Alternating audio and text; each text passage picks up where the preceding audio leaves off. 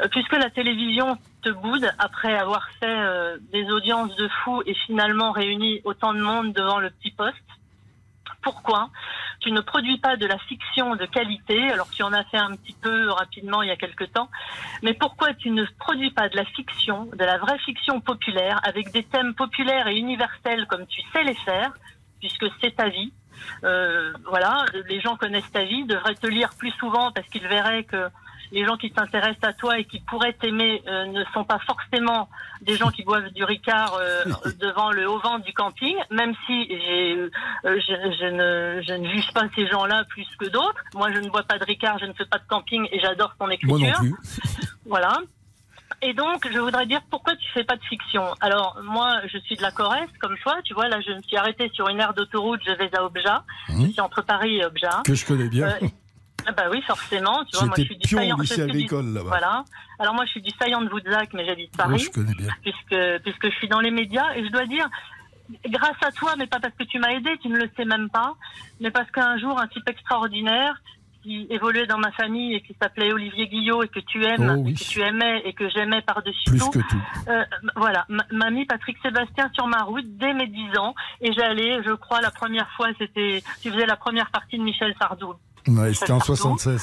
Et, mais- et. Olivier, il faut préciser Et- qu'Olivier, c'était mon frère, c'était mon, je l'appelais pas mon, mon frère ennemi, qui s'est tué en voiture. euh, Il chantait d'ailleurs, euh, viens boire un petit coup à la maison. Mais c'était mon ami, surtout, on s'était connus à l'école à, à, à Brive. Ça me, ça me touche beaucoup. Tu me files les larmes aux yeux de me parler d'Olivier. Voilà. de mon bon Je- je- Olivier. Mais voilà, pour répondre, fasses de la fiction. pour, alors, pour répondre à ta fiction, question, ma vraiment. chérie, tu sais le problème que j'ai. Les fictions que j'ai faites avec Jacques Malater, elles ont vachement bien marché, on s'est régalé, etc.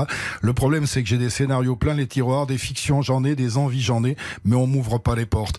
Euh, la, la télé publique, on a fait trois fictions qui marchaient très très bien, et ils m'ont, ils m'ont très, la quatrième que j'ai amenée, je vais te raconter un détail, ça va te situer l'esprit.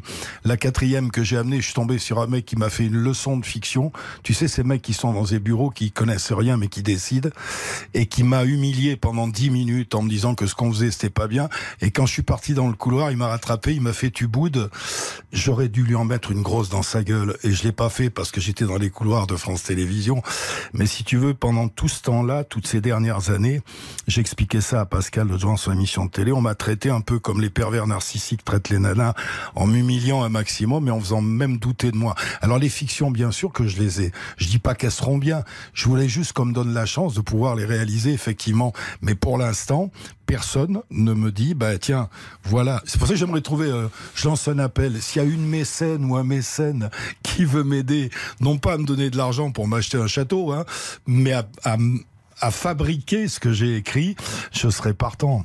Voilà. En tout cas, ton témoignage me touche énormément. Euh, tu m'as parlé Il y a d'Olivier. Nicolas de Taverneau qui vous écoute ici. Vous êtes sur Ouais. l'antenne, vous pouvez lui demander. Bah, hein. moi, des- des- je suis sûr qu'en en plus ces téléfilms, ils ont marché. Euh, c'est une- on a, on a, avec Jacques Malater, qui est un, un- un frère pour moi, pareil. qui est- C'est quand même le type qui avait fait l'Odyssée de l'espèce, qui lui aussi a battu des records d'audience. Euh, Il vient de le faire pour les Chinois là. Euh, donc euh, non, mais ça me touche beaucoup. Mais la télévision maintenant, c'est loin de moi. C'est vrai que ce que j'aimerais, effectivement, tu as raison de poser la question, c'est faire des, parce que des fictions, j'en ai plein, hein, euh, qui sont abordables. Voilà. Mais La bon, pause. faut trouver le moyen de. Sandrine, je vous ai pas coupé. hein. Vous avez vu, j'ai été un bien. Petit peu, un petit peu parce que j'ai pas pu répondre à Patrick. Et puis dire attends, que les gens, les, les- les gens dans les bureaux, attends, attends. dont- les gens dans les bureaux dont il parle, j'en ai fait partie. Alors il doit y avoir des gens bien qui savent lire les scénarios. Ben, Donc j'espère. Patrick, appelle-moi. Après Jean-Alphonse Richard, bien sûr, parce que je ne vais pas te priver de Jean-Alphonse Ah Richard. oui, bah non, surtout pas. Bah, non, et puis ce que je voulais te dire aussi. Patrick.